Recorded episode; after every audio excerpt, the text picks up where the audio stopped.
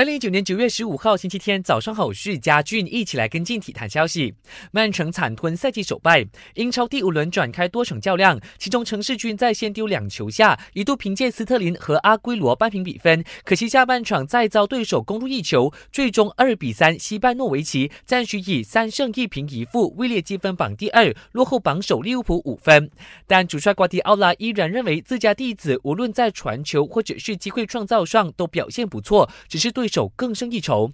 其他战报：利物浦三比一横扫纽卡索，曼联一比零小胜莱斯特城，热刺四比零力克水晶宫，切尔西五比二击退狼队，谢菲尔德零比一不敌南安普顿，布莱顿和伯恩利互不相让，双方一比一闷平收场。WTA 郑州网球公开赛决出决赛人马，捷克头号种子 K 普利斯科娃仅耗时一小时左右，就以六比三、六比二直落两盘打败澳洲选手，顺利挺进决赛。现在将与克罗地亚人马尔蒂奇争夺首届赛会女单桂冠。